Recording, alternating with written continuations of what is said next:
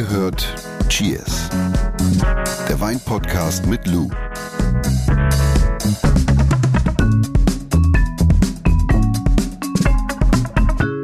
Bist du eine Frau der Vorsätze, der guten Vorsätze? Oh nee. Oh nee, nee. Vorsätze, ich weiß auch nicht.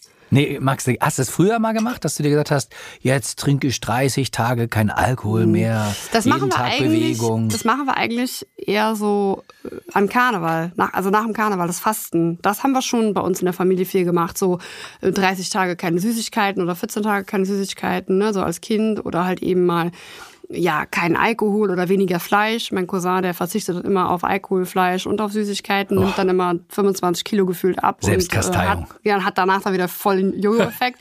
Liebe Grüße an Florian ne, an dieser Stelle. Äh, nee, aber, aber ich weiß nicht. Ich, ich lieber so Routinen, gesunde Routinen entwickeln, aber immer dieses Vollgas oder kein Gas ist nicht so mein, nicht so meins. Ja, habe ich. Nee, ich habe dem abgeschworen. Ich habe meine Zeit gehabt, wo ich genauso war. Und ich finde auch immer so lustig, Menschen, die dann so leben, die dann sagen so, ab dem 1. Januar. Krass, ne? Ich habe wieder, der hatten wir so viele Events und dann war das und das und das. Und dann habe ich das so ein bisschen schleifen gelassen, aber jetzt bin ich wirklich wieder richtig im Game drin.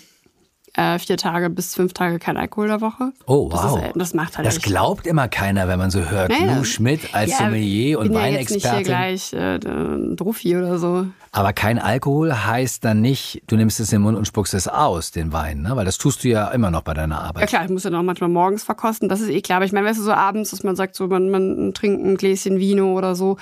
Es gibt Ausnahmen, ja, aber ich mache es fast gar nicht mehr. Und das ist so, das ist schon angenehm und dann mache ich noch Intervallfasten und so. Aber das sind so diese Routinen und dann kann man immer noch sagen, ich habe einen Joker-Tag oder so, aber ich glaube, diese gesunden Routinen sind ganz wichtig. Oh, guck mal, ich guck mal in mein Blatt. Oh, ich habe heute Für fünf mich wichtig, Joker. ich Ich, habe besser. fünf Joker. Ja. Du, äh, wo wir beim Thema Ja. sind, du Ach so, könntest genau, uns jetzt ja. mal den, Machen wir doch mal hier das. Tröpfchen, Tröpfchen der Woche einschenken.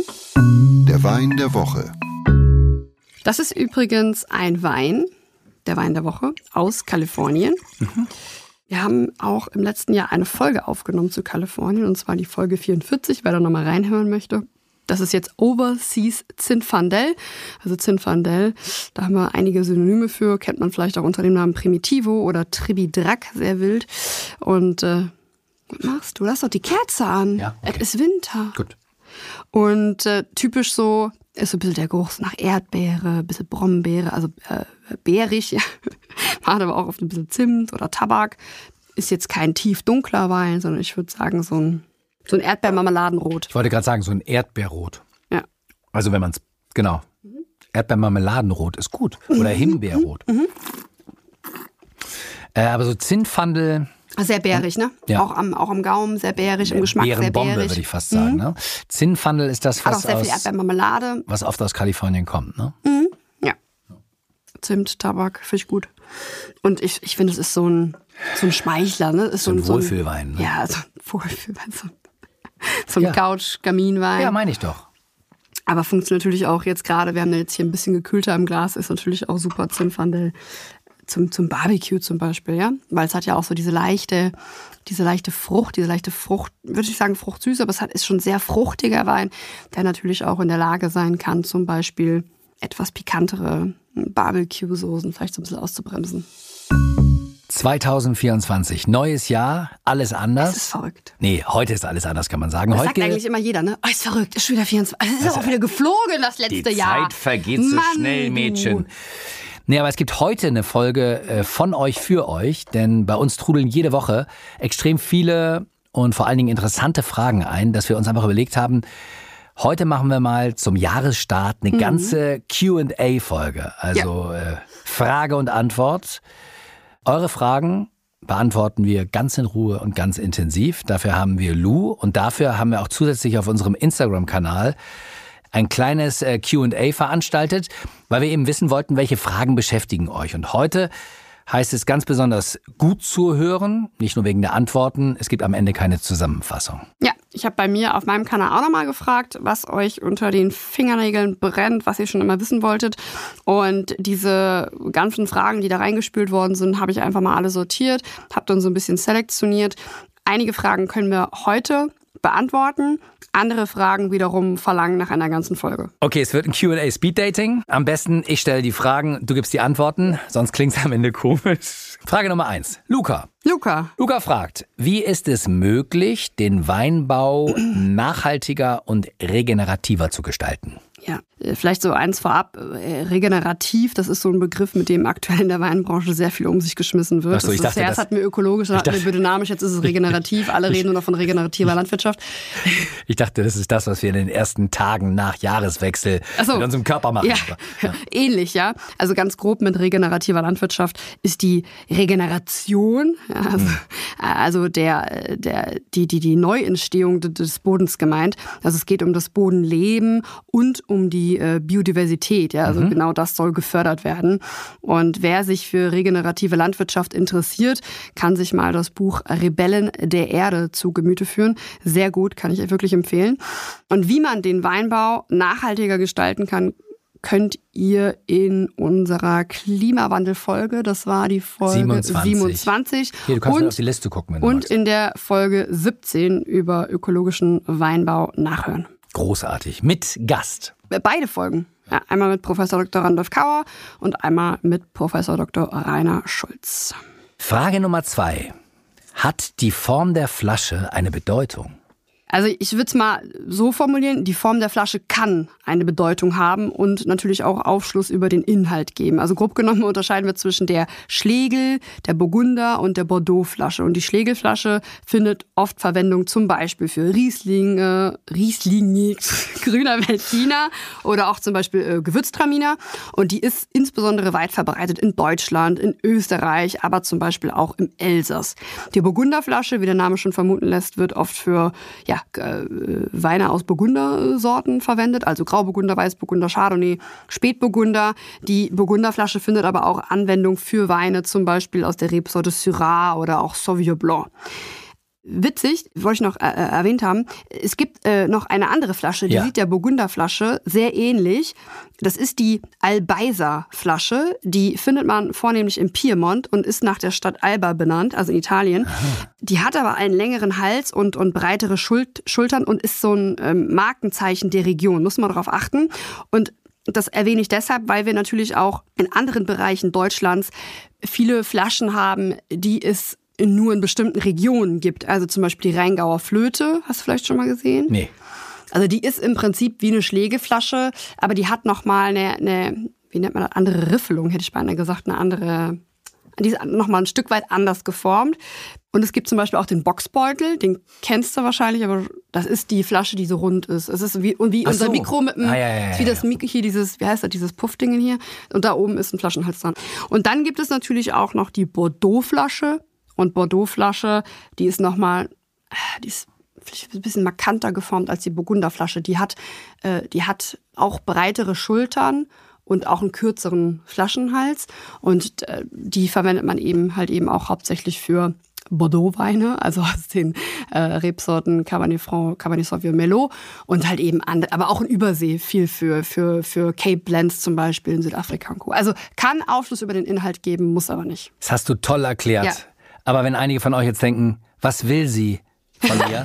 Ja, dann äh, schaut mal bei Insta vorbei, denn da haben wir euch äh, die Flaschen mal gezeigt. Also Schlegel, so Burgunder, Bordeaux-Flasche, ne?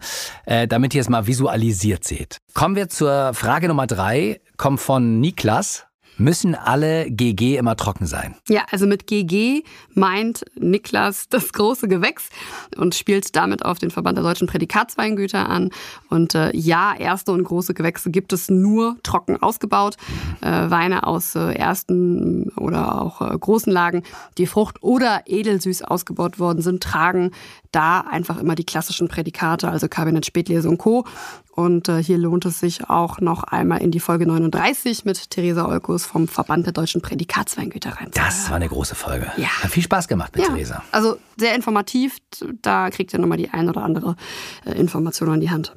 Dann haben wir noch eine Frage von Mona, äh, die fragt, das ist eine spannende Frage, auch für mein eigenes Schicksal.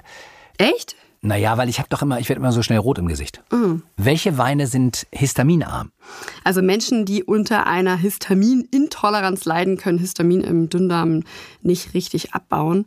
Das liegt daran, weil ihnen das Enzym DAO fehlt. Also Daminoxidase heißt es, glaube ich. Und die Folge sind halt eben Kopfschmerzen, Magen-Darm-Probleme oder auch Ekzem. Habe ich auch tatsächlich und äh, ich supplementiere dieses Enzym einfach. Das geht ganz einfach. Grundsätzlich werden ähm, Weine in aller Regel auch nicht auf den Histamingehalt geprüft. Ja? Mhm. Und man sagt, dass Weine, die viel Histamin enthalten sollen, zum Beispiel schwere oder auch oft Holzfass gelagerte Rotweine aus warmen Regionen sind oder auch Weine, bei denen zum Beispiel unsauberes Lesegut verarbeitet worden ist und der Wein im Anschluss nicht ausreichend geschwefelt wurde. Weil Histamin gehört zur Gruppe der biogenen Amine und die werden halt eben durch Schwefel abgebunden. Deshalb könnten auch handwerklich, ja, ich sag jetzt mal, äh, mangelhaft produzierte Weine, wie es früher oft in der Naturweinbewegung der Fall war, ohne da jetzt jemand auf die Füße treten zu wollen, ein Problem sein. Und äh, deshalb, weil die halt auch, auch nochmal weniger geschwefelt werden. Und deshalb würde ich einfach dazu raten, handwerklich top produzierte Weine zu kaufen. Vielleicht sich eher im Weißweinbereich orientieren und dann sollte es eigentlich kein Problem sein. Aber hier auch nochmal die Info, Weine werden normalerweise nicht auf ihren Histamingehalt geprüft. Ja. Jetzt kommen wir zur nächsten Frage. Ja. Wie kann ich mit wenig Geld viel Wein probieren? Frage für einen Freund. Er hat als, äh, was hat er geschrieben? Er hat geschrieben, Frage als Studi. Ja. Ja, äh, äh, ganz nett. Verstehe ich auch, weil wenn man sich für die Thematik interessiert, kann das natürlich schnell ins Geld gehen. Mm, also ich würde immer empfehlen, Weinmessen, Tag der offenen Tür, äh, Weinproben, also jegliche Verkostungsmöglichkeit wahrnehmen. Ja, einfach mal hingehen mit Gleichgesinnten, weil egal, ob man in der Stadt lebt oder halt eben in, einem, in der Nähe eines Weinanbaugebiets, die Verkostungsmöglichkeiten gibt es. Ähm, auch cool ist es natürlich, sich Gleichgesinnte suchen, also Freunde, die sich auch für das Thema interessieren eine Weinprobe gemeinsam zu Hause veranstalten. Dann kann man sich die Kosten immer teilen. So haben wir das früher in der WG auch gemacht in Geisenheim. Wir haben ja auch jetzt nicht irgendwie jeder, wir haben Geld ja auch nicht von den Bäumen gepflückt. Da haben wir uns dann auch zusammengetan und gemeinsam eine gute Flasche Wein getrunken oder gemeinsam eine Themenweinprobe veranstaltet. Und da kann man es dann halt natürlich dann immer gut splitten. Du müsst jetzt nicht wie Lou machen, die immer sagt, traut euch was und gleich sechs Flaschen aufziehen, a 60 Euro. Sondern macht's mal Nein, ganz dezent. Ja, ja. Wir kommen zur nächsten Frage. Wie wähle ich den richtigen Wein zum Essen? Ja, da würde ich jetzt auch einfach sagen, switcht einfach mal rüber in die Folge 10. Da haben wir eine ganz tolle Folge für euch aufgenommen mit Nathalie Lump. Und äh, da geben wir euch so fünf Tipps für ein gelungenes Wein- und Food Pairing. Nathalie Lump ist so eine der gefragtesten und publizierendsten Sommelier, glaube ich, in Deutschland, ne? Ja, war so, war so früher, als ich so 16, 17, 18 war, so mein Vorbild, ja. Du hingst an den Lippen von Nathalie. Allerdings. Hier kommt die nächste Frage. Ist alkoholfreier Wein wirklich trinkbar? Ja, also, Schwere Frage. Ja, aber es ist auch immer die gleiche. Also ich werde so oft gefragt und man muss sich einfach darüber im Klaren sein, dass alkoholfreier Wein einfach kein Ersatz, sondern eine Alternative darstellt. Mhm. Und Anders als zum Beispiel alkoholfreies Bier, das im Geschmack oft an das Original rankommt, ist es halt eben bei alkoholfreiem Wein nicht so, auch weil wir da ganz, weil wir da einfach auch von anderen ähm, äh, Alkoholgehalten sprechen und äh, Alkohol ist halt nun mal ein Geschmacksträger, ja. Es gibt trotzdem sehr gute alkoholfreie Alternativen, da muss man sich einfach mal ein bisschen informieren.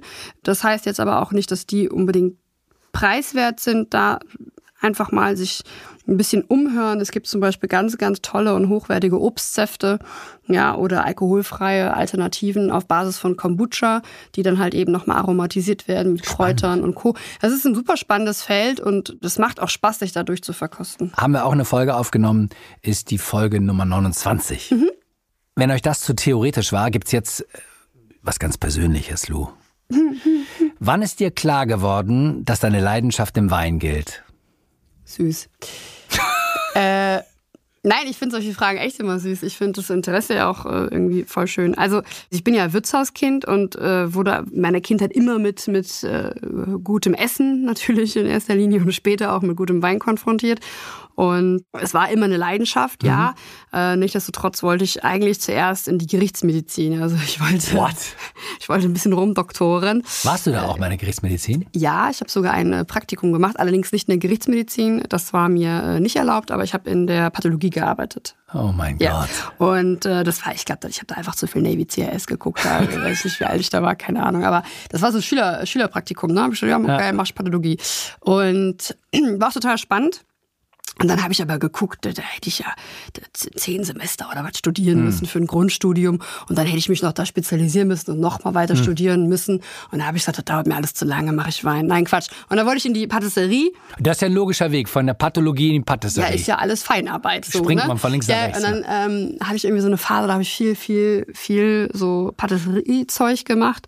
Und dann irgendwann, aber so mit 16, 17, war mir relativ schnell klar, dass äh, Wein meine, meine Leidenschaft ist. Abgefahren. Ja. Warum? Ja, weil das verbindet einfach so viel und das habe ich schnell gemerkt und das ist so Menschen essen, reisen und ich will nichts mehr anderes machen. Ich bin so glücklich. Wir kommen zur nächsten Frage. Jennifer hat sie gestellt. Ist es okay, eher lieblichen Wein zu mögen? Auf keinen Fall. Nein.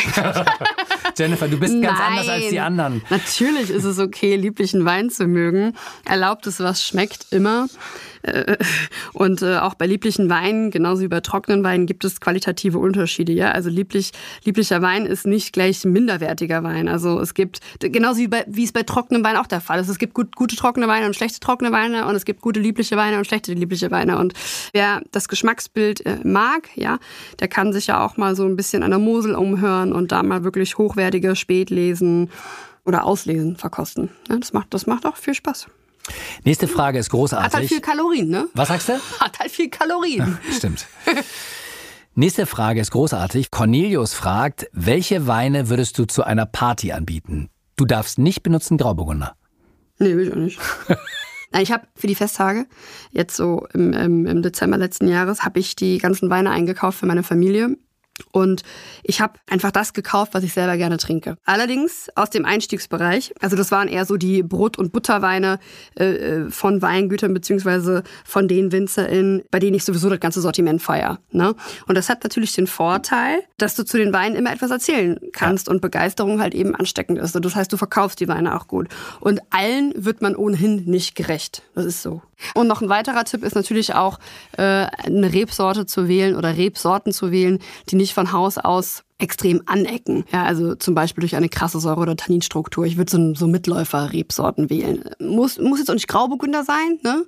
aber so grüner Veltliner oder wirklich so ein, so ein entschärfter Riesling aus dem, aus dem Einstiegsbereich, so, so Dinge halt. Was ich ganz prägnant und wichtig fand, in dem, was du gesagt hast, war, als du darüber gesprochen hast, dass man immer was dann erzählen kann zu den einzelnen Weinen. Das habe ich ja schon ganz früh begonnen, schon lange bevor wir uns getroffen haben, dass ich dann, wenn ich genau wie du eben gefragt hast, äh, Wein für andere und mich gekauft habe, so, dass ich dann immer eine Geschichte dazu erzählen wollte. Ja.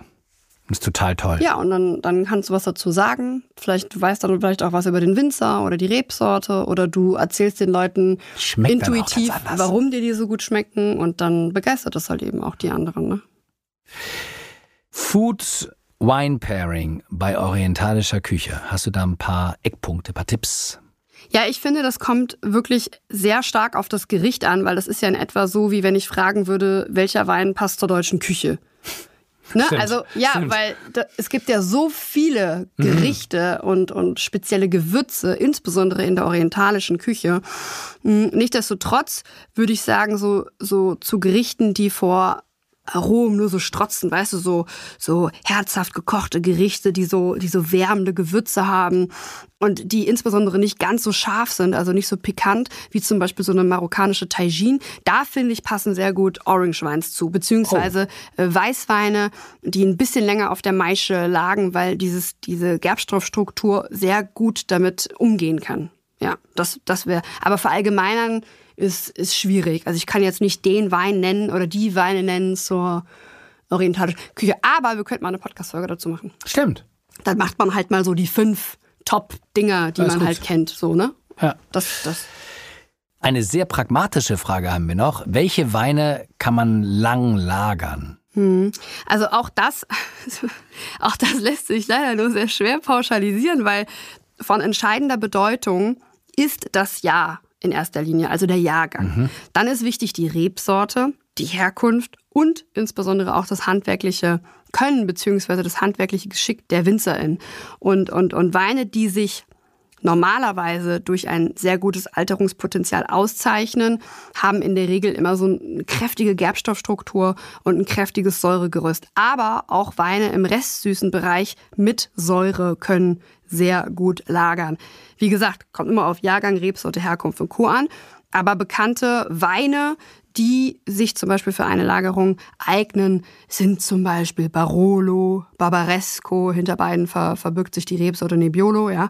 Wir hatten jetzt letztens einen Nebbiolo von 1964, das war ein, also das war ein Barolo und das war sensationell. Ja. Ja, das war ganz toll. Bordeaux auch, kann auch sehr gut äh, äh zum Beispiel reifen oder aber auch zum Beispiel Spätlesen, Beeren und Trockenbeeren auslesen oder auch zum Beispiel Sautern, ja, also so edelfaule Dinge. Macht Spaß hier, das Question and Answer. Ja, können wir eigentlich öfter mal machen, oder?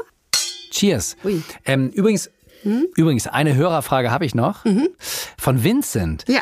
Mm, Der hat nämlich geschrieben, der ist gerade in der Ausbildung zum Sommelier und hört uns wohl ziemlich regelmäßig und hat eine Frage zu einer unserer letzten Folgen äh, zum Thema Prädikatsweine. Ja, und ich dachte, da ist doch unser Q&A der richtige Ort für genau deine Antwort, Lou.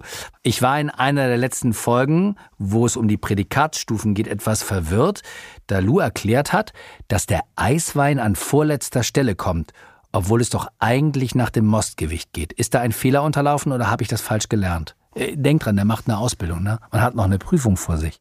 Der Vincent hat insofern recht, dass sich das Prädikatsweinsystem nach dem Mindestmostgewicht richtet. Das heißt, je höher das Mostgewicht, also je höher der Zuckergehalt aus natürlicher Reife, desto besser der Wein. In dieser Folge, auf die der Vincent anspricht, also die Folge über das deutsche Prädikatsweinsystem, habe ich folgende, wie sagt man, Reihenfolge aufgesagt, nämlich Kabinett, Spätlese, Auslese, Beerenauslese, Eiswein und Trockenbeerenauslese. Die Beerenauslese und der Eiswein müssen ein Mindestmostgewicht haben von ungefähr 120 Grad Öchsle. Ah. Die Trockenbeerenauslese muss ein Mindestmostgewicht haben von circa 150 Grad Öchsle. Das heißt, dass die Trockenbeerenauslese über dem Eiswein und der Capisce, Beerenauslese steht. capisce. Ich weiß nicht, warum der Eiswein in den Lehrbüchern und auch oft von Instituten immer an oberste Stelle gestellt wird, weil das Prädikatsweinsystem beruht gesetzlich auf dem Mindestmostgewicht und nicht nach dem Lesezeitpunkt, weil ein Eiswein wird natürlich später gelesen als eine Trockenbeerenauslese. Das ist vollkommen irrelevant für die Einstufung. Vincent, und wenn du noch Fragen hast an Lou oder ein bisschen Training brauchst vor deiner Prüfung ja, zum Sommelier, dann, dann melde dich einfach nochmal.